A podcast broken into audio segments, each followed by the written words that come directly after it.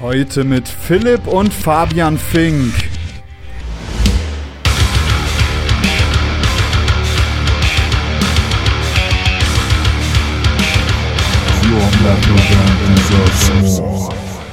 Tatsächlich kommen auch Bands, die sich darauf bewerben, auch aufs Line-Up, wenn es halt passt. Man geht auch nicht nur auf die Bewerbungen, das ist ganz klar, man braucht ja auch große Bands für, für ähm, große Festivals und hat dann seine Partneragenturen und so weiter. Aber man kann sich jederzeit bewerben. Ich meine, irgendwo muss eine Band ja anfangen. Und äh, Nachwuchsförderung ist natürlich auch für uns ein wichtiges Thema, ganz klar. Herzlich willkommen bei The Band Show, der Szene-Podcast für deine Metal- oder Hardcore-Band. Ich bin dein Host Murphy und ich wünsche dir viel Spaß. Yo, yo, yo, hier ist wieder euer Murphy und herzlich willkommen zu einer neuen Episode von The Band Show. Und es ist tatsächlich die letzte Episode vor der Sommerpause. Ja, ihr habt richtig gehört, danach ist der Podcast erstmal vier Wochen auf Pause. Ich muss ja schließlich auch irgendwann mal Urlaub machen. Aber natürlich haben wir davor heute nochmal große Sachen vor.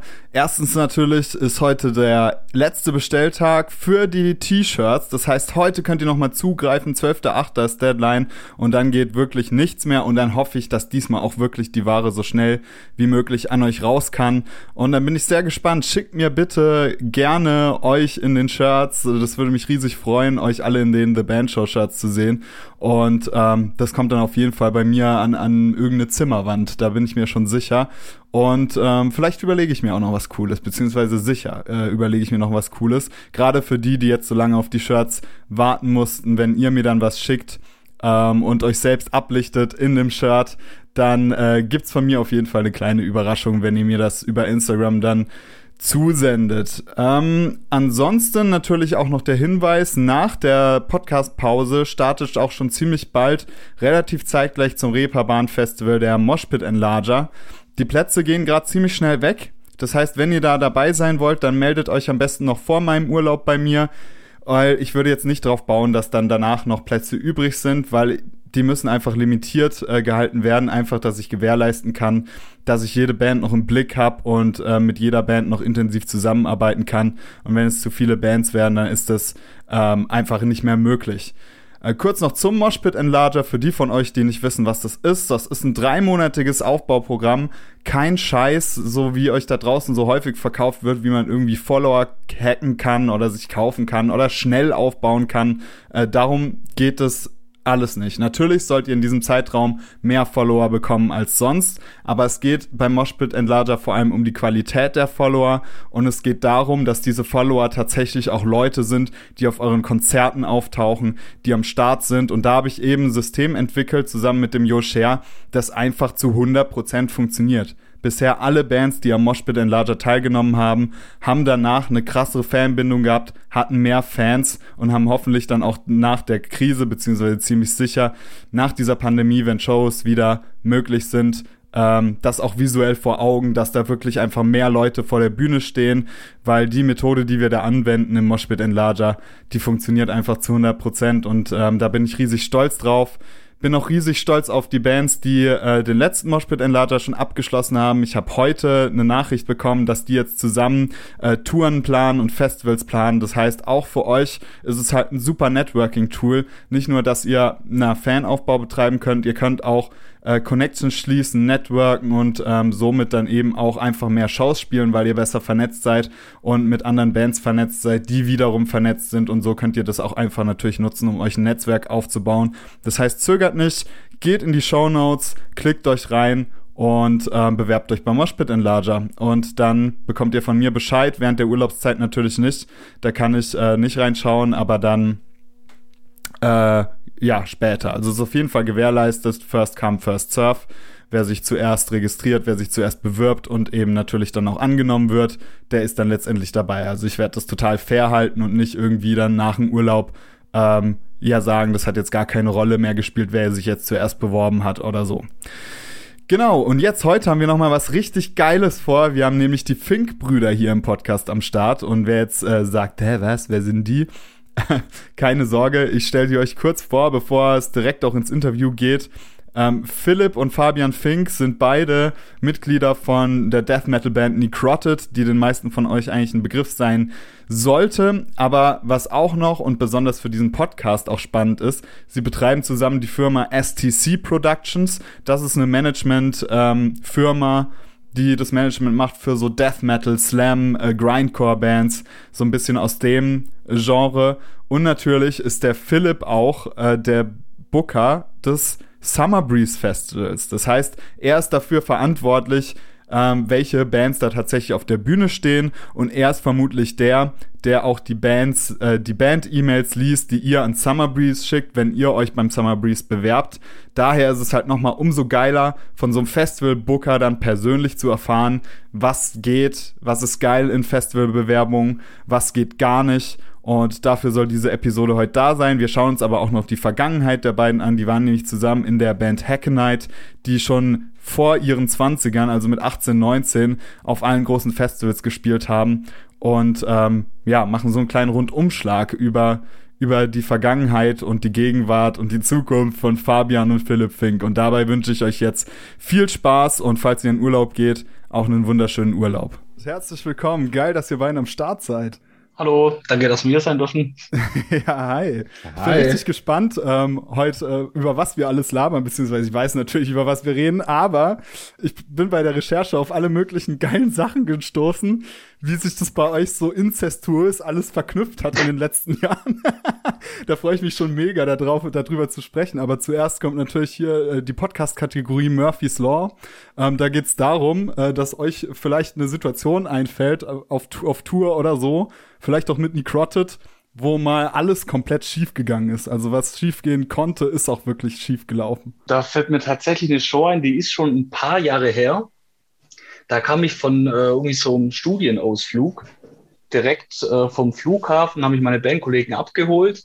Wir waren schon ein bisschen zu spät, äh, sind dann auf die Bühne und dann ist direkt der Strom ausgefallen. Also das war eine richtige Fehlsituation. Das, das war das Ragnarok Festival 2014. Ja, genau. ja. Das fällt mir. Aber es hat trotzdem noch gut geklappt. Der Strom war dann danach wieder da, der Auftritt war super. Ja, krass, wie habt ihr das dann gelöst, die Übergangssituation? Äh, awkward äh, Rumstanding 3000, oder? Nein, wir haben Scooter angestimmt und die Menge war schon so besoffen, die ist abgegangen. Das hat Spaß. ja, mega geil. Ihr seid ja nicht nur zusammen in Necroted, sondern ihr wart auch zusammen in der Band Hackenite. Und äh, finde ich total geil, weil diese Band, äh, für die da draußen, die wir jetzt vielleicht ein bisschen jünger sind und die Band nicht mehr kennen, ähm, die habe ich kennengelernt, ich glaube 2007 oder 2008 oder so. Und da war ich halt 16, 17 oder so.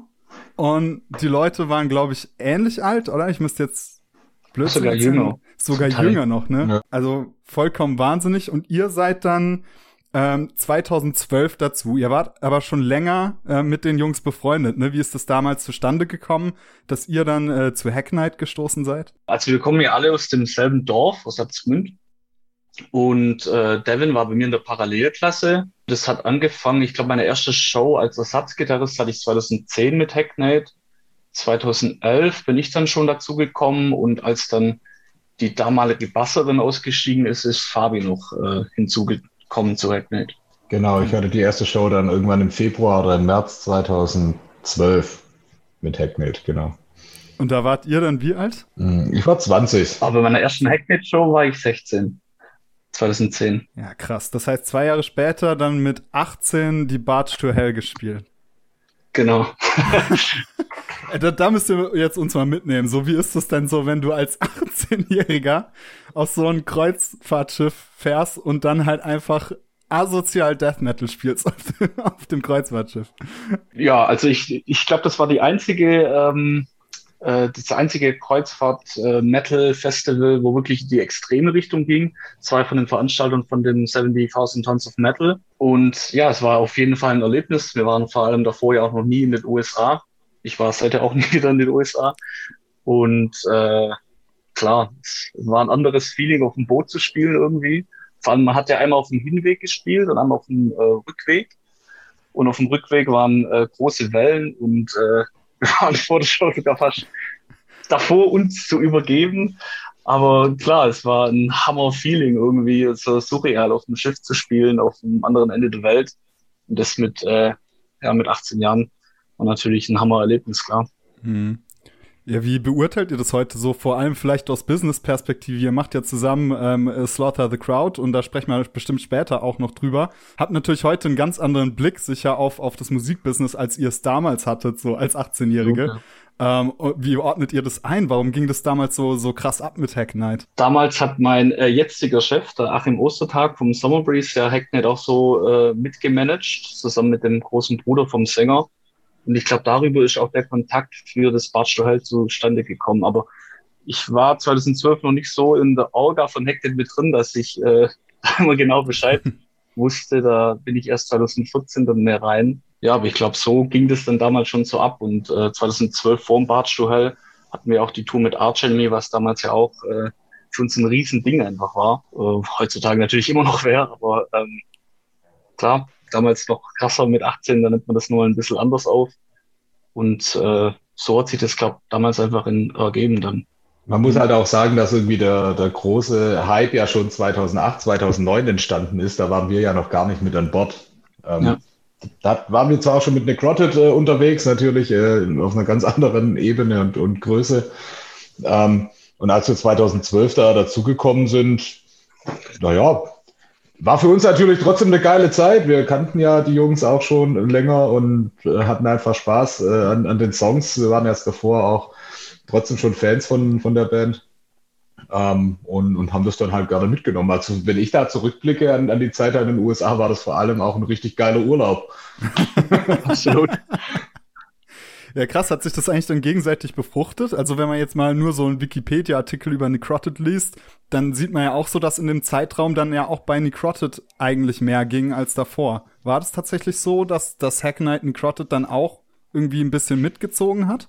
Mit Sicherheit über die Kontakte, die dadurch entstanden sind. Also dadurch, mhm. dass wir ähm, mit Hacknet relativ viel rumgekommen sind, hat man natürlich auch Leute in ja, allen Teilen der Republik oder auch im umliegenden Ausland eben kennengelernt. Und das waren dann natürlich auch potenzielle Kontakte, die ähm, später fürs Booking für Necrotic nützlich ähm, waren. Aber da kann Philipp sicher mehr dazu sagen.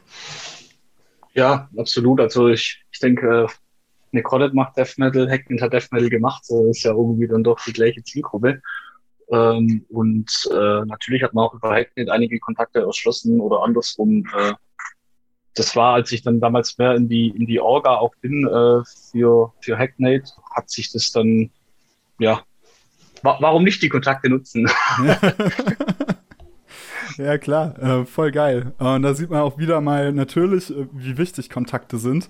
Ähm, noch eine Sache finde ich spannend, gerade in dem Zusammenhang. Äh, wie ist das eigentlich bei dir passiert, Fabi, damals mit diesem Umstieg dann von Bass auf, auf Vocals? Hat sich das einfach ergeben oder war das was, was du wirklich machen wolltest? Ähm, das wollte ich wirklich machen. Man muss dazu sagen, als wir eigentlich eine Crotted gegründet haben, habe ich ursprünglich auch als Sänger angefangen. Um, mhm. Also als wir so die, man kann da noch nicht wirklich von Bandgründung ähm, reden, als wir angefangen haben, halt in, den, unseren Jugendzimmern da zusammen Musik äh, zu machen hatte ich eigentlich das Mikro äh, in der Hand. Äh, wir hatten dann äh, mit dem ähm, Tobias Sturm damals einen Gitarristen, also mit dem habe ich damals die Band gegründet und Markus kam als äh, Gitarrist dazu und es hat dann irgendwann nur noch ein Bassist äh, gefehlt. Dann habe ich gesagt, okay, dann versuche ich halt Bass zu lernen äh, und nebenher zu singen. Das hat ja nicht geklappt. Ich hatte dann anfangs Koordinationsschwierigkeiten, gleichzeitig Bass zu spielen und zu singen. Das hat sich später dann relativiert. Äh, aber dann dachten wir, okay, wir brauchen noch einen, äh, einen extra Sänger. Äh, und ich spiele halt nur Bass und mache Backing Vocals. Und als wir dann den Besetzungswechsel Ende 2012, Anfang 2013 bei Necroted hatten, ähm, habe ich mir gedacht, na ja, ich könnte ja wieder zurück äh, ans Mikro vor allem, da wir dann mit Koray auch schon einen passenden Basser in petto äh, hatten. Da ging es eh ziemlich ab, oder? Was Besetzungswechsel anging, äh, bei Necroted dann auch. Ähm, wie, wie, wie geht ihr so damit um? Also ihr habt dann ja auch, glaube ich, relativ viel mit Session-Muckern gearbeitet, oder? Ja, schon. Also wir hatten schon, äh, schon einige Session-Mucker mit dabei, aber das war dann eher so ähm, ja, zeitlich begrenzt. Wenn Korea hat zum Beispiel ein Auslandssemester gemacht in den USA und dann hatten wir halt für ein halbes Jahr auch mhm. Wasser aber äh, seit 2012 war ja äh, Koray und Johannes ja trotzdem äh, voll mit dabei. Also ja. das stand nie irgendwie außer Frage. Hm. Ja, da hatte Hackney tatsächlich mehr Besetzungswechsel als wir bei Necroted. Also wirklich Besetzungswechsel. Wenn man äh, sich das so anschaut, okay, ihr habt Slaughter the Crowd zusammen, äh, über das wir noch sprechen werden, aber so, wenn man jetzt so euch anschaut, die Hauptberufe, was ihr so macht, ist ja schon sehr unterschiedlich, obwohl eure, euer Werdegang natürlich auch sehr krass gekoppelt ist. Ähm, so, Phil, du machst ja das Booking beim, beim Summer Breeze bei Silverdust und ähm, Fabi, du bist, glaube ich, Gewerkschaftssekretär, oder? Genau. Äh, was war für dich der Grund, Fabi, dass du gesagt hast, okay, Musikbusiness äh, irgendwie geil und ich lieb Bands und so und ich mag Shows spielen, aber ähm, will jetzt vielleicht doch lieber in der Gewerkschaft ähm, ja, tätig sein? Naja, für mich hatte das immer, also auch das Musikmachen schon ähm, was mit einer guten Message und, und äh, mit einer politischen Frage ähm, mhm. zu tun. Daraus hat sich eigentlich mein ganzes Leben eingerichtet. Ich dachte, wenn man eine gute äh, Message, eine frohe Kunde quasi in die Welt bringen, dann ist es das Einfachste, das über äh, die Musik zu tun. Und ähm, mit Necrotic sind wir ja nach wie vor immer noch eine politische Band. Ähm, nichtsdestotrotz habe ich dann irgendwann nach dem Abitur 2011 gesagt, ähm, ich will mich da auch beruflich ähm, ähm, dafür äh, begeistern können und äh, will mein Leben quasi da auch der Politik widmen und ich will nicht für irgendein kapitalistisches Unternehmen arbeiten, dass irgendwelche reichen Leute noch reicher werden und habe dann ja erstmal äh, Politikwissenschaft und Soziologie studiert in Würzburg und irgendwann kam dann die Anbindung über ein Praktikum ähm, zur IG Metall.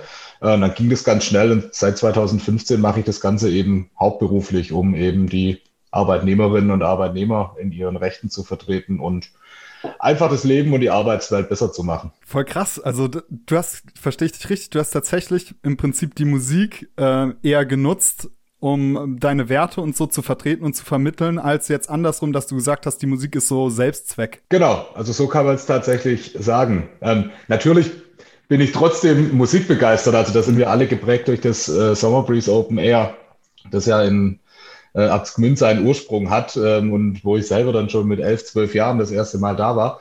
Ich finde aber, das passt auch wie die Faust aufs Auge, weil ähm, ich generell Rock, Metal, Punk ja als sehr politisches Musikgenre ja. eigentlich betrachte, was ja immer schon was mit Rebellion, Revolution und so weiter zu tun hat. Von daher ähm, kann ich da nicht sagen, was mich da zuerst geprägt hat. Vielleicht hat mich die Musik auch politisch gemacht. Äh, kann auch sein natürlich, ja, dass da gewisse Vorbildbands, wenn ich da mit 13, 14 Jahren irgendwelche Interviews gelesen habe, dass die mich äh, auch in die Richtung geschubst haben. Also die Ursprünge lassen sich da nicht mehr ganz genau zurückverfolgen. Mhm. Ja, krass, äh, wenn man halt eure, eure neue Platte sich reinzieht, äh, Operation Mental Castration, dann springt einem das ja ins Gesicht, dass, dass da soziale Missstände aufgezeigt werden. Äh, vor allem ja auch, gerade auch im Albumtitel, da sprecht ihr auch vor allem auch die Problematiken an, die so mit äh, Social Media und so weiter ähm, sicher aufkommen. Ich finde das im Bandkontext immer so mega spannend, das zu diskutieren weil man da halt immer in so ein widersprüchliches Handeln reinkommt. Also zumindest in den Zeiten, in denen man jetzt gerade ist. Jetzt macht ihr ja mit, äh, mit STC, also Slaughter the Crowd, auch zum Beispiel Social Media ähm, für Bands oder, oder Consulting. Ich kann, können wir gleich noch darauf eingehen, was ihr da genau macht. Aber ja, auch für eure Bands ist es ja notwendig, Social Media zu nutzen, die Reichweiten zu nutzen. Ähm, wie geht ihr damit um, dass man ja Social Media im Prinzip nutzen muss als Band, obwohl wir gerade im Metal ja das Problem haben, dass wir das eigentlich lieber nicht wollen, so. Ja, das ist grundsätzlich äh, ein Widerspruch, äh, den man aber ganz einfach auflösen kann. Man muss eben mit den Mitteln arbeiten, ähm, die einem zur äh, Verfügung ähm, stehen. Ähm, also äh, als Beispiel, klar, ähm, ich bin auch kein Fan der kapitalistischen Gesellschaftsordnung, aber ich brauche trotzdem Geld, äh, um leben mhm. zu können in, in diesen Zeiten. Ja, oder ähm, als Gewerkschaftssekretär hätten wir vielleicht auch ein anderes, ein, gerne ein besseres Wirtschaftssystem, ähm, wo Leute nicht ausgebeutet werden. Ja, aber erstmal geht es darum, ähm, das Leben der Menschen im Hier und Jetzt besser zu machen. Und genauso sehe ich das, äh, wenn es um ähm, ja, gewisse, gewisse äh, äh, Social Media Plattformen oder um die Nutzung generell von sozialen Medien äh, geht, um eben überhaupt auf sich aufmerksam machen zu können. Weil jetzt einfach zu sagen, wir schotten uns komplett ab von sämtlichen sozialen Medien, dann, dann wären wir nicht da, wo wir sind und wir hätten auch gar nicht die Möglichkeiten und die Reichweite, äh, unsere Ansichten, unsere Werte ja. über Lyrics und unsere Alben eben ähm, transportieren zu können. Also ist ein zweischneidiges Schwert auf jeden Fall. Klar, da ist ein gewisser Widerspruch. Ähm, vielleicht vielleicht äh, da, ähm, aber sich den Mitteln komplett zu verschließen, hätte im Endeffekt dann gar keine Wirkung. Dann würde mhm. sämtliches Engagement, das wir haben, ja äh, in Luft verpuffen. Ja. Ja, im Prinzip Social Media einfach auch dann auszunutzen oder so. Ist ja vielleicht auch ein Gedanke, mit, ne mit dem man das äh, moralisch auch, denke ich, ein bisschen besser ertragen kann. Äh, wo ist da für euch die Grenze? Also ich merke halt jetzt gerade in meiner Band-Community, so, da geht's halt mega ab, was die Diskussion um TikTok angeht, so. Ähm, weil da ist es natürlich gerade so, dass du einfach die krasseste organische Reichweite hast, die geht. Also auf TikTok hast du einfach die meiste Reichweite, wenn du dich da reinhängst. Ähm, aber TikTok ist halt jetzt gerade der, der Alex, der dunkle Parabelritter, hat ja gerade erst so ein mega Video über TikTok gemacht, ähm, was dann äh, ja durchaus schwierig ist, äh, wenn man diese Plattform nutzt. Kann man sich vorstellen, dass das, oder seid ihr auf TikTok mit, mit Necroted? Nee, Necroted also, nicht, aber ich habe immer ein Privatprofil gemacht. ich habe auch ja. schon deine Videos gesehen, Murphy. also TikTok benutze ich bisher noch, noch gar nicht. Wir, wir haben auch noch kein, kein Bandprofil. Ich habe jetzt das Video äh, vom Alex, äh, vom dunklen Parabelritter jetzt nicht gesehen, aber mich natürlich auch mit der Plattform auch befasst. Also da gibt es ja mehrere problematische Gründe, warum man das jetzt nicht nutzen ähm, sollte. Generell finde ich schwierig, dass Social Media immer weniger Informationen transportiert. Das Internet als Medium, das eigentlich grundsätzlich ja ein gutes darstellt, weil das sämtliche Wissen der Menschheit irgendwo abrufbar ist, jederzeit, äh, auch mobil. Ähm, und wir nutzen soziale Medien immer mit weniger Content, mit weniger Informationen, nur noch Bilder, nur noch lustige Videos. Ja. Ähm, früher hatte man bei Facebook-Posts oder so immerhin noch ein bisschen Text dabei und man, man konnte lesen und es wurde, wurden Informationen vermittelt. Das ist ja jetzt, das wird ja echt immer, immer weniger. Ähm, das Kritische an Social Media finde ich eher, wenn, wenn damit halt wirklich Leute gezielt äh, beeinflusst werden oder auch mhm. zum Negativen beeinflusst werden oder angelogen werden. Und das machen wir halt überhaupt nicht. So, also unsere Social Media Posts, seien sie auf Facebook oder Instagram oder sonst wie, die sind eigentlich immer ehrlich ähm, und direkt und wir verarschen damit niemanden. Ja. ja, krass, geil. Ja, bei TikTok finde ich es dazu was angesprochen, Phil. Ich bin natürlich auch auf TikTok, aber äh, mir, ich, für mich ist es gerade echt ein Dilemma. So, für mich ist es ein krasses Problem, weil ich halt merke, wie es abgeht. So, ich mache halt ein TikTok äh, oder wie man das auch immer nennt, äh, so ein Kurzvideo auf, auf TikTok und es geht super steil. Und auf Instagram habe ich Probleme, Reichweite zu bekommen, die so krass ist wie dort. Aber sobald ich diese Plattform kon konsumiere, denke ich mir immer, Alter, was, was, was geht eigentlich ab? Also nicht gar nicht mal wegen dem Content. Ich finde, Bands machen ja inzwischen auch ganz guten Content auf TikTok, ähm, der sich ansehen lässt, aber dann kriegst du kriegst halt immer wieder ja absichtlich Content reingebuttert, den du nicht magst, damit du dann im Gegensatz wieder den Dopaminkick hast mit dem Folgecontent und somit immer weiter äh, scrollst, bis wieder was kommt, was dir gefällt, so. Und das ist halt schon krass, äh, dass du dich dem nicht entziehen kannst, egal wie krass du denkst, dass du bist. Also, ich habe bisher noch jeden, der sich die App installiert hat und es mal konsumiert äh, und davor gesagt hat, so, äh, mich, mit mir macht das nix. Äh, danach haben alle gesagt, okay, es fuckt mich halt komplett ab. Also tatsächlich, ich habe mir die App runtergeladen, aber ich habe es jetzt noch nie so aktiv genutzt. Oder auch da kann man ja, da wird ja auf der einen Seite, glaube ich, irgendwie vorgeschlagene Videos ja. für dich. Da ist halt echt nochmal echt viel Zeug drin, das mich überhaupt nicht interessiert. Und dann halt den Personen, die du folgst, kannst du ja auch bloß äh, die Videos durchscrollen. Ja, Aber genau. mache ich, mache ich vielleicht einmal in der Woche auf, tatsächlich. Ja, das ist gut. Da bin ich, glaube ich, noch, noch ein bisschen weak, weil es geht halt auch immer die andere Seite auf, ne? Also nicht die Seite, wenn du die App aufmachst, startet es ja sofort und zwar mit der anderen Seite, nicht mit der für dich Seite. Ja, krass. Ähm, jetzt mit Necroted, jetzt habt ihr ja, ähm, ich glaube, die Platte in der absoluten Hochphase der Pandemie rausgehauen. Ähm, was war die maßgebende Entscheidung, dass ihr gesagt habt, ähm, ihr schiebt nicht wie andere Bands, sondern ihr, ihr haut die Platte jetzt einfach raus?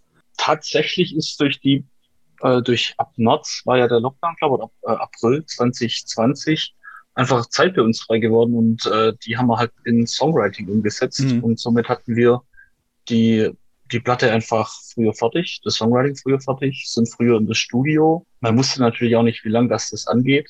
Ja. Wer hätte denn gedacht, dass es äh, nächstes Jahr dann im März immer noch die Pandemie ja. ist?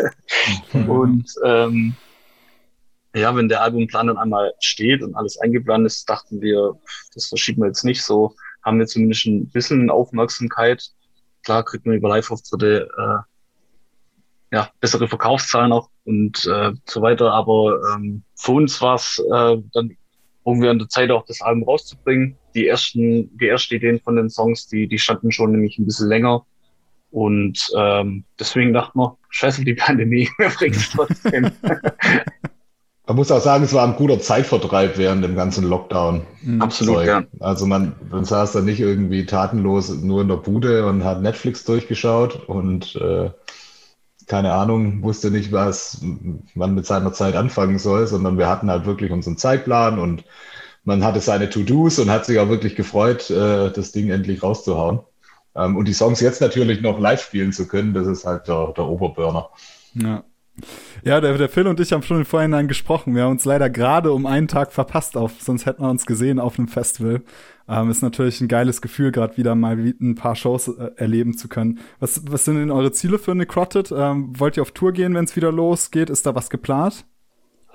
Äh, tatsächlich äh, werden wir dieses Jahr mit dem Album auf Tour. Die habe ich dann nur um ein Jahr verschoben, zusammen mit äh, Cytotoxin, Extermination Dismemberment und Bone Carver. Also so eine Extreme Death Slam Tour. Und die ist nächstes Jahr auf April geplant. Geil. Hoffen wir ja. mal, dass es nicht wieder verschieben muss. April sollte doch jetzt hoffentlich wirklich mal klappen, ey. Ja. ja, die hast du dann ja auch gebucht unter, de, unter dem Label STC, Slaughter the Crowd. Ähm, könnt ihr vielleicht mal erklären, was es genau ist? Ist das eine Management-Agentur? Ist das eine, eine Booking-Agentur? Ist das ein Hybrid? Äh, was ist das genau? Ich würde sagen, es ist ein Hybrid, ja. Hm. Auf jeden Fall. Äh, also ursprünglich, der Name Slaughter the Crowd kommt ja daher, da wir jetzt schon seit 2009, glaube ich, Fabi korrigiere genau. mich. Ja, ja. Ja, seit 2009 die ersten Konzerte bei uns in Aalen unter dem Namen gemacht haben. Und, ähm, Im Haus der Jugend, das früher der alte Schlachthof war. Deswegen auch Slaughter the Crowd. Also da ist schon Namenseinfall. Ne? ja, aber wir dachten so, so allgemein Slaughter the Crowd als ganzen Namen ausgesprochen klingt vielleicht ein bisschen zu hart. Deswegen haben wir es dann auf äh, STC Productions äh, abgekürzt und im Endeffekt machen wir dort äh, Management sowie Booking für Bands, aber auch für äh, Festivalveranstaltungen. Hm. Ich habe auch gesehen, dass ihr da eben, wir haben vorhin schon drüber angesprochen, Social Media Dinge macht ähm, und Branding steht auch bei euch auf der Homepage äh, mit dabei, was bedeutet ähm, das für euch im, im, Alltag? Wie unterstützt ihr da die Bands? Ähm, Branding bedeutet für mich halt ähm, auch, wie eine Band allgemein aufgestellt ist. Also, dass sie sich auf allen möglichen Plattformen präsentieren, wie sie sich präsentieren.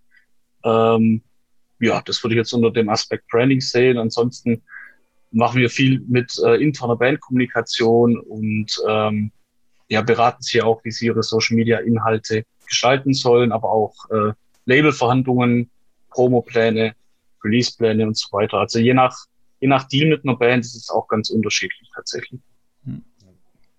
Cool. Gewisserweise auch eine Konzeptionierung. Wie stellt sich eine Band ähm, auf? Was will sie nach außen ausstrahlen? Wie soll vielleicht ein Album konzeptioniert werden, um ein Konzeptalbum zu gestalten?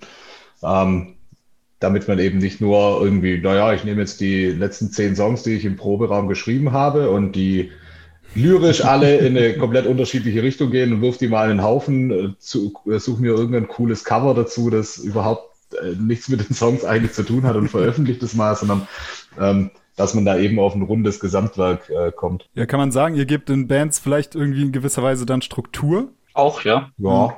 Doch, kann man glaube so sagen. Hm. Weil das, das finde ich so spannend, weiß nicht, ob ihr den Eindruck habt, ähm, dass ja gerade im Metal-Bereich finde ich es halt voll auffällig, dass man sau viele talentierte Mucker und, und so hat, aber dass es halt gerade in den Bereichen dann oft fehlt, so wie du sagst, man hat halt zehn Songs aufgenommen und will die am liebsten nacheinander alle sofort rausballern. Ähm, aber so das Wort Release-Plan halt noch nie irgendwie nur ansatzweise im Hinterkopf gehabt. Es ist ja dann auch die Aufgabe des Managements zu sagen, okay, wir wollen ja vielleicht äh, auch kleinere Artists aufbauen, sodass es dann tatsächlich auch, auch profitabel wird. Ähm, welche Bands habt ihr gerade im Roster? Acranius, Cytotoxin, The Focus, Gadrectomy, Parasite Inc. und uns selber, Necrotic. Voll geil. Genau, sechs Bands. Die sind, ja, Cytotoxin sind aus dem Osten, aber auch wieder äh, ziemlich äh, regionaler Schwerpunkt bei euch, ne? Ja, doch. Okay, Acranius kommt aus Rostock. Stimmt. Das ist schon mal ein, ein ja. Stück weiter weg. Aber gut, The Focus, Parasite Inc., alles Aalner Bands. Ja, kennt man halt schon lang. Klassische, ja, klassische Ahlener Metal-Szene, die auch alle schon bei den Slaughter the Crowd-Konzerten halt gespielt haben über die Jahre hinweg. Geiler, die Welt ist so klein. Fact übrigens, mit Gutrectomy teile ich mir momentan einen Proberaum hier, gerade Luftlinie, ja, ich würde sagen Kilometer von hier. Die sind aber auch nicht regional, also in dem Fall. Die zählen auch noch so ein bisschen weiter weg. ja. Aber das finde ich so krass bei euch, dass ihr ja eigentlich ähm, irgendwie schon seit mehr als zehn Jahren irgendwie jetzt in der Musikszene umher äh, wandert, aber trotzdem ja auch immer dieses lokale äh, mitgedacht habt. Ihr habt ja auch schon erwähnt, die Slaughter the Crowd Sache war ja auch eine ne lokale Konzertangelegenheit. Dann das ist Summer es eigentlich sogar immer noch. Also wir, wir haben noch, sogar noch äh, paar Konzerte im Jahr wieder zurück im Haus der Jugend, weil es einfach auch eine äh, coole Veranstaltungslocation in Aalen ist. Also das machen wir immer noch. So die, die Tour zum Beispiel mit Cytotoxin, die hält da auch. Ja. Ja. Ich finde das halt so geil, weil ich halt auf dem Podcast immer sag, so, ja, engage with your local scene und wenn ihr wachsen wollt, dann müsst ihr halt auch die Erde gießen, auf der ihr wachsen wollt und äh, euch lokal halt auch anstrengen, dass da Shows stattfinden, dass ein Angebot da ist für die Leute, dass sich Bands gründen, dass sowas wie eine Szene entsteht. Ähm, und es fehlt aber immer so das Anschauliche, wie das tatsächlich aussehen kann. Und ich finde das bei euch ganz geil, ähm, zu sehen, wie sich das sowohl bandseitig ja dann entwickelt hat mit Hack Knight und Necrotic, aber jetzt auch letztendlich so, ähm, was eu euren Beruf angeht. Ähm, bei STC und bei dir, Phil, ja auch, ähm, ist es ja schon so, dass du dann letztendlich zum Summer Breeze gekommen bist über deine, deine Bandkarriere im Prinzip, oder? War sie ja, also äh, ich bin ja wieder zurückgezogen quasi in die Heimat. Äh, ich hatte in Stuttgart studiert und bin dann über mein Praxissemester äh, zum Summer Breeze gekommen, weil ich schon seit 2012, glaube immer halt Ferienjob über den Summer Breeze Zeitraum gemacht habe als alles Mögliche vor Ort äh, quasi helfende Hand. Und äh, so bin ich dann äh, über das Praxissemester dann zum Summer Breeze gekommen, zur mhm. Festanstellung. Cool. Und hast du dich im Prinzip dann hochgearbeitet oder wie kann man sich das vorstellen? Nee, ich habe mich hochgeschlafen.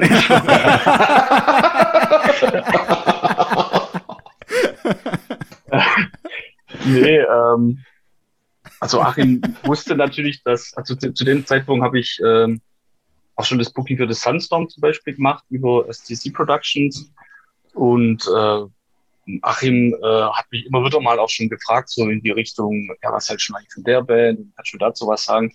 Ähm, und so ist man irgendwie dann halt da reingewachsen, weil man halt vielleicht auch dann da die Expertise hat. Ich finde es so geil, dass du da bist, weil ich mache die Erfahrung gerade, was Booker angeht und Festival-Booker, ähm, ist auch super verständlich. Verstehe mich nicht falsch, dass äh, viele zum Beispiel mir sagen so, nee, ich will lieber nicht zum Podcast kommen, weil dann werde ich zugeschissen von den ganzen Bands, die dazuhören, mit E-Mail-Anfragen. Wie ist das so für dich im Alltag? Ich stelle mir vor, so, ey, du machst das Booking für den Metal-Acker, für Spreeze, meine beiden Lieblingsfestivals, by the way, das Sunstorm und das Core-Fest. Ich will dein E-Mail-Postfach eigentlich gar nicht äh, sehen, muss ich sagen.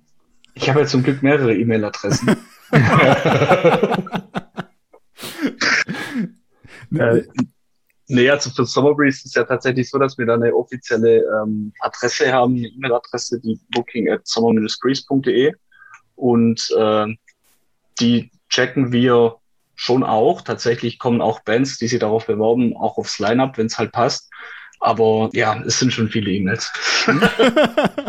Aber das dauert halt so seine Zeit, bis man dann wirklich alles abgearbeitet hat. Man geht auch nicht nur auf die Bewerbungen, das ist ganz klar. Man braucht ja auch große Bands für, für ähm, große Festivals und hat dann seine Partneragenturen und so weiter. Aber man kann sich jederzeit bewerben. Ich meine, irgendwo muss die Band ja anfangen. Und äh, Nachwuchsförderung ist natürlich auch für uns ein wichtiges Thema, ganz klar. Ja. Ja, das finde ich ja auch so geil am Summer Breeze und da macht ihr auch keinen Hehl drum. Das ist ja Teil eurer Identität, eurer Philosophie, äh, wirklich da die kleinen Bands zu supporten. Man entdeckt ja bei euch auch immer wieder irgendwie neue Bands, die man vorher noch nie gesehen hat und plötzlich ein, zwei Jahre später sind die dann in aller Munde. Also finde ich echt cool, ist so ein, so ein Sprungbrett-Festival, habe ich manchmal das Gefühl, ne? Schön zu hören. ja, voll, auf jeden Fall. Ähm, und ich fand eine Sache äh, spannend, weil ich war neulich, was heißt neulich, ist schon ein paar Monate her, da hatte diese App Clubhouse so ein, so ein Hype. Und da war ich in so einem mhm. Clubhouse-Room und da waren so ganz viele A&Rs von so, von so Labels. Ich nenne jetzt keine Namen, aber dann war da ein Dude aus, aus meiner Patreon-Band-Community und der hat in dem Clubhouse-Talk dann gefragt, so, ja, wie viele Bands signed ihr eigentlich ähm, aus, aus Zusendungen? und dann äh, war erstmal so Stille und dann haben die sich so gegenseitig so abgetastet und dann war halt irgendwie kam halt raus, ja, niemand hat in den letzten zehn Jahren auch nur eine Band aus Initiativzusendungen gesigned.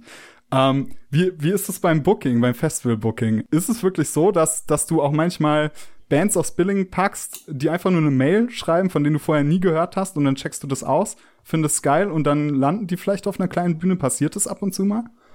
Das passiert durchaus ab und zu mal, ja. Also vor allem beim Preset mir jetzt da spontan äh, Cambrium ein. Mhm. Die hatten damals einfach eine E-Mail geschrieben und dann sogar noch eine CD hinterher geschickt. Die fanden wir cool und dann haben wir die gebucht. Mhm. Und mittlerweile sind die, glaube auch beim gleichen Label wie mir. Die sind auch bei Reap Entertainment. Ich hoffe, ihr sagt mhm. jetzt nichts Falsches, aber ich glaube schon. Was ist da für dich entscheidend? Ähm, weil ich merke so in meinem Alltag, dass, dass Bands sich da auch immer übelst verkünsteln, so, wie schreibe ich den jetzt an, den Phil, so, oder äh, wie schreibe ich an das und das Festival. Ähm, gibt es da überhaupt was, wo du sagst, das sind vielleicht absolute No-Gos oder was du geil findest, wenn, wenn Mails an dich geschrieben werden? Also für mich ein absolutes No-Go sind so ähm, Massenmails, so mhm. einmal reinkopiert, alle raus, ohne irgendwie das Festival überhaupt einmal zu erwähnen. Tatsächlich zu lange Mails, und zu viel Information auf, auf, dem, auf der ersten E-Mail sind vielleicht auch nicht so gut, weil ähm, wenn man da Interesse hat, kann man ja nachfragen oder man schickt einfach einen Link mit dem EPK mit, dann kann man sich äh, selber ein Bild machen. Aber ja, tatsächlich so E-Mails, die halt einfach äh, an Dear Promoters rausgehen. da antworte ich dann halt auch nicht drauf. also, Dear Promoters ist halt auch richtig geil. Ja, mega. Ähm, wie ist es jetzt äh, gerade? Wie ist so die Stimmung bei euch im Team? Ich kann mir vorstellen, vermutlich nicht, nicht so geil, ähm, weil ihr habt euch ja extrem viel Mühe gegeben, das doch irgendwie stattfinden zu lassen mit einem mega geil ausgearbeiteten Plan. Äh, habe ich mir gegönnt. Also wirklich, wirklich toll. Und ich habe auch bei der Umfrage bei euch, ich mache alles angekreuzt, Hauptsache Festival. Wie, wie ist es jetzt bei euch? Ist jetzt schon, wie konntet ihr es wieder abhaken und sagen, okay, jetzt 2022 ähm, volle Konzentration oder ist da immer noch irgendwie, ja. Blöd. Ja, zunächst war es natürlich erstmal äh, ein Schlag ins Gesicht, dass man da halt nicht so wirklich auf Gesprächsbereitschaft gestoßen ist mhm. seitens äh, der Regierung. Ähm, ja, mittlerweile sind wir an der Rückabwicklung dran, buchen auch schon wieder Bands für 2022 und schauen nach vorne, weil ich denke, irgendwie muss man ja weitermachen. Hm. Gibt es da so einen Plan A oder einen Plan B, äh, dass ihr, dass ihr sagt, okay, ähm, vielleicht wird's mit internationalen Acts nächstes Jahr schwierig, dass ihr da irgendwie guckt, dass ihr euch da absichert oder so? Das hatten wir für dieses Jahr so gemacht, dass wir immer Alternativbands gesucht haben äh, aus dem aus dem Inland oder Umland, sage ich mal. Für nächstes Jahr haben wir das noch nicht so geplant. Einfach hoffen, dass auch äh, das mit dem Impfen hm. bis nächstes Jahr äh, alles ein bisschen ja, möglich macht, dass ja. äh, internationale Bands spielen. Ja, voll. Ja, das hoffen wir echt alle, ey. Das wäre so wichtig, nächstes Jahr wieder ein Summer Breeze zu erleben, ey. Das wäre wirklich, wirklich der Wahnsinn. Also das muss einfach sein. Yo, ich würde sagen, wir spielen jetzt noch ein bisschen äh, Sekt oder Seltas.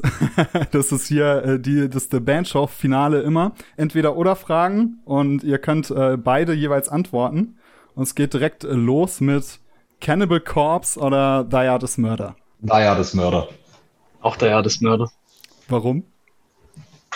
Das für mich war, sind da ja das Mörder, ähm, also ich habe die schon auf dem Schirm seit dem ersten oder zweiten Album, als sie doch gar nicht so bekannt äh, waren. Da hat uns damals, glaube ich, der Nikita von der Veganer Freiheit, also mich zumindest draufgebracht, nachdem wir äh, das erste, unser erstes Album mit ihm recorded hatten.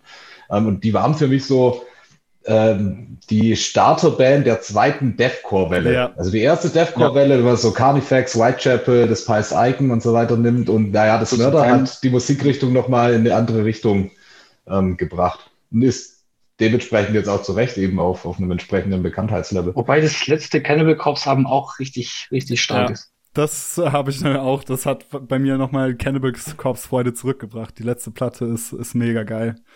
Die ist richtig nice. Shows im Herbst finden statt, ja oder nein? Was ist Herbst? ab wann ist Herbst? also, sagen wir mal ab Oktober. Äh, nein. Wir haben ab Oktober momentan keine Shows mehr geplant. Also, nö. Also nein. nee, Quatsch. Ich denke, so unter, unter gewissen Auflagen, wie es jetzt auch momentan stattfindet, kann das auch äh, mit Abstandskonzerten indoor stattfinden. Kommt alles drauf an, wie es sich jetzt weiterentwickelt. Ja. Wer ist pünktlicher beim Basscall, Fabi oder Phil? Philipp. Der die doch Aussage.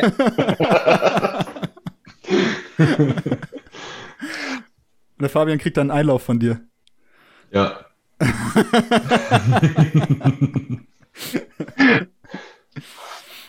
ähm, die aktuellen Maßnahmen sind äh, geil oder ungeil. Aktuellen Corona-Maßnahmen muss ich dazu sagen, sorry. Ich finde, manches macht halt Sinn und manches auch irgendwie nicht so. Ja. Aber wir sind einfach froh, dass überhaupt irgendwie was stattfindet jetzt momentan. Klar wäre es viel, viel cooler, wenn alles wieder aufmachen würde und so, aber ähm, Also geil das ist es natürlich überhaupt nicht so. Nee. Niemand hat sich die scheiß Pandemie gewünscht. Ähm, und, und was Sinn macht und was nicht. Also das ist manchmal echt total unsinnig. Wie gesagt, man merkt es auch auf den Festivals, was da dann teilweise für Auflagen herrschen, aber nach der Sinnhaftigkeit braucht man da gar nicht fragen. Man kann froh sein, dass gerade überhaupt was stattfindet. Ähm, ja, mehr wäre natürlich besser. Also wenn man Ja. mehr Kapazität und mehr Planungssicherheit vor allem hätte. Das finde ich Ja. so immer das äh, Schwierige gerade. würde mit einer steigenden Impfbereitschaft wahrscheinlich auch alles einfacher machen. Also Dann würden die Maßnahmen auch safe gelockert werden können. Ja, an dieser Stelle nochmal, also wer von euch äh, noch nicht geimpft ist und hier gerade zuhört, haben wir jetzt aber mal sagen, äh, ran da, ne? also dringend. Allerhöchste Zeit. Allerhöchste Zeit. Ja. Äh, wir wollen äh, bitte wieder Shows haben. Also hier nochmal die klare Aufforderung, seid, seid Influencer und äh, gönnt euch. ähm, ähm, zum Schluss noch, ähm, jeweils von euch beiden euer Nummer eins äh, Tipp für, für junge Bands. Macht einfach das, worauf ihr Bock habt. Also nichts anderes haben wir ja damals gemacht. Das Wichtigste ist doch erst überhaupt mal loszulegen, ähm, Kumpels zu finden, mit denen man Musik machen kann, auf die man eben äh, Lust hat äh, und äh, sucht euch einen Proberaum und, und legt einfach mal los. Ähm, ich habe schon viele Bands miterlebt, die auf dem Papier gegründet wurden, die eine Facebook-Seite, eine MySpace-Seite oder so hatten, die sie aber nie zu einem Konzert gebracht haben, weil sie es allein nie hinbekommen haben, überhaupt mal ordentlich zu proben und Songs zu schreiben. Das heißt, erstmal anfangen und gar nicht irgendwie die Angst haben, dann irgendwann mal auf einer Bühne stehen zu müssen und, und sich gleich über die große Welt Gedanken machen zu müssen, sondern überhaupt erstmal wieder loslegen. Wir brauchen mehr lokale Bands vor allem mal wieder, mehr Nachwuchs. Ja, voll auch wieder dieses sich zusammen einfach wieder im Proberaum einschließen, weil ich Genau. finde jetzt auch so, man darf halt jetzt nicht den Fehler machen, dass man irgendwie so merkt, okay, man hat mit den DAWs heutzutage und den Plugins und so natürlich die ganzen Möglichkeiten irgendwie zusammen Mucke zu machen, ohne sich zu treffen. Aber ich denke, das wird könnte gefährlich sein, wenn man das irgendwie aus der aus der Pandemie jetzt mitnimmt, weil was du sagst, ne, das Geile ist ja so diese Anfangszeit einfach sich auch musikalisch entdecken, zusammen rumhängen, ähm, ja. Ja. die Freundschaften sich entwickeln lassen und diesen Bock zu kriegen. Genau, so einfach die abzureißen. Emotionen auch zu erleben, weil Ja, die voll. braucht man später auch, um die Energie auf die Bühne äh, zu bringen. Ja, genau. Ja, absolut. Okay. Philipp, bei dir? Ja, ich finde, man sollte ähm, dann irgendwie nicht zu schnell zu viel irgendwie erwarten und sich dann äh, irgendwie die Lust daran nehmen lassen. Äh, auch wenn's äh, wenn's dann bergauf geht, viel Arbeit ist, überall präsent zu sein. Ähm, aber man sollte einfach den Spaß halt dann auch nie verlieren. Ja, genau. Das ist immer so der enge Grad, ne? Also äh, teilweise voll schwer, ne? Sich, sich da irgendwie auch nicht, oh, jetzt spiele ich dieses Jahr schon wieder nicht äh, das und das Festival oder so und sich davon nicht unterkriegen zu lassen, sondern halt weiter äh, zu checken, was man da eigentlich für einen geilen Scheiß macht und einfach Genau. weiter dran zu bleiben, ne? Finde finde ich cool. Ähm, jetzt für euch da draußen, ihr findet alle Informationen, alle Show, alles weitere in den Show Notes, Links zu Hacknight, Links zu Necrotic, Links zu STC ähm, und natürlich auch die Links zum Summer Breeze. Und ähm, ich wünsche euch eine geile Woche, genießt die Zeit und äh, Fabi, Phil, danke, dass ihr, dass ihr beide Zeit hattet. Das hat mir riesig viel Spaß gemacht. Gerne, gerne. Danke dir auch. Geil, danke euch. Vielen Dank, dass du bis jetzt beim The Band Show Podcast zugehört hast. Ich freue mich riesig darüber und find's genial, dass es noch Leute gibt, die so viel uneingeschränkte Aufmerksamkeit einem Thema widmen. Du gehörst zu diesen Leuten und da kannst du definitiv stolz drauf sein. Aus diesem Grund spreche ich jetzt auch zu dir und nicht zu den Menschen, die gleich nach den ersten 20 Sekunden wieder wegklicken. denn ich würde mich natürlich freuen, wenn gerade du, der dieses Thema wertzuschätzen weiß, noch weitere Möglichkeiten bekommst, um dich weiterzubilden, um weiter an deiner Band zu arbeiten. Da gibt es einmal die Möglichkeit, dass du Patreon wirst. Damit erhältst du Zugang zu einer genialen Community aus ganz vielen Bandmitgliedern, die sich gegenseitig helfen und sich gegenseitig unterstützen. Und ähm, da hängen wir auch regelmäßig zusammen rum, sei es jetzt in Inner Circle Stammtischen oder in den sogenannten Zoom-Clinics, wo wir zusammen mit professionellen Musikern oder Entscheidern aus dem Musikbusiness in einem Zoom-Call hängen und versuchen weiter zu erörtern, was man in der Bandarbeit optimieren kann, um seine Band richtig voranzutreiben. Und natürlich hast du immer die Möglichkeit, dich direkt bei mir zu melden. Die Kontaktdaten findest du unten in den Show Notes. Und dann können wir einfach vielleicht mal gucken, ob wir zusammenarbeiten können. Hierzu biete ich auch kostenlose Erstgespräche an, wo wir uns gegenseitig vorstellen können und in Erfahrung bringen können, ob es überhaupt Sinn macht, dass ich mit euch zusammenarbeite, um eure Band so ein bisschen zu pushen. Ich würde mich freuen, wenn wir uns auf irgendeine Art und Weise auch persönlich begegnen, entweder im Inner Circle in der Patreon-Gruppe oder direkt in der 1 zu 1 Arbeit. Ich freue mich auf dich und bis dann nicht vergessen, teil den Podcast, zeig es den Bands, die Hilfe gebrauchen können, damit wir mit der Metal-Szene bald einen Haufen geile Bands mit geilem Know-how am Start haben, sodass unsere Metal-Szene wieder richtig abreißt. Gerne kannst du auch eine Bewertung bei Apple Podcasts hinterlassen, das hilft dem Podcast extrem weiter. Jetzt möchte ich dich aber gar nicht länger aufhalten und wünsche dir eine gute Zeit bis zur nächsten Episode von The Band Show. Ciao, ciao.